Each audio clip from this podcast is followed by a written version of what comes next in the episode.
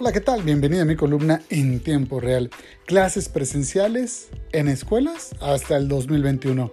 Aunque el mapa mental de López Gatel y el oficial del semáforo por la contingencia sanitaria está mayoritariamente en naranja, la verdad es que no habrá regreso a las aulas este año. Una fuente me comenta que la CEP anunciará este miércoles que no volverán a los salones en el otoño del 2020. No hay condiciones, pues. Y la verdad es que nadie sabe a ciencia cierta cuándo comienza realmente a bajar los contagios de COVID-19 en México y en Puebla.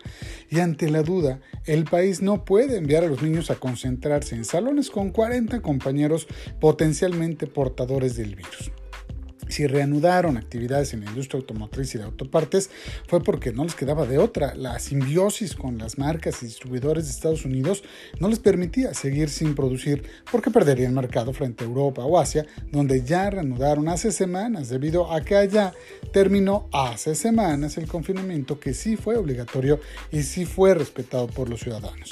La visita de Andrés Manuel López Obrador, el presidente de Estados Unidos, tiene más que ver con la necesidad de su aprobación comercial que con la campaña electoral, aunque sí tiene un grado de influencia.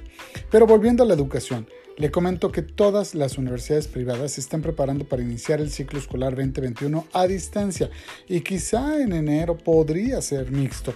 Es por ello que la CEP anunciará que no les queda de otra a los papás. Se tendrán que soplar otro semestre con las bendiciones en casa. Pero si esto va a ser así, entonces urge al Estado mexicano definir políticas públicas para evitar los embarazos no deseados, porque los jóvenes se quedan en casa mientras salen sus papás a trabajar y pues aprovechan el con la novia. Es obvio que el gobierno federal tiene que hacer a un lado la postura moralina y aprobar pronto una estrategia masiva de entrega de condones y otras acciones para fomentar el sexo seguro. De otro modo, el COVID-19 dejará un aumento en la población de hijos no deseados que habrán de gestarse en la peor crisis sanitaria y económica del país. ¿Qué opina usted? Muchas gracias por escucharme. Nos encontramos mañana.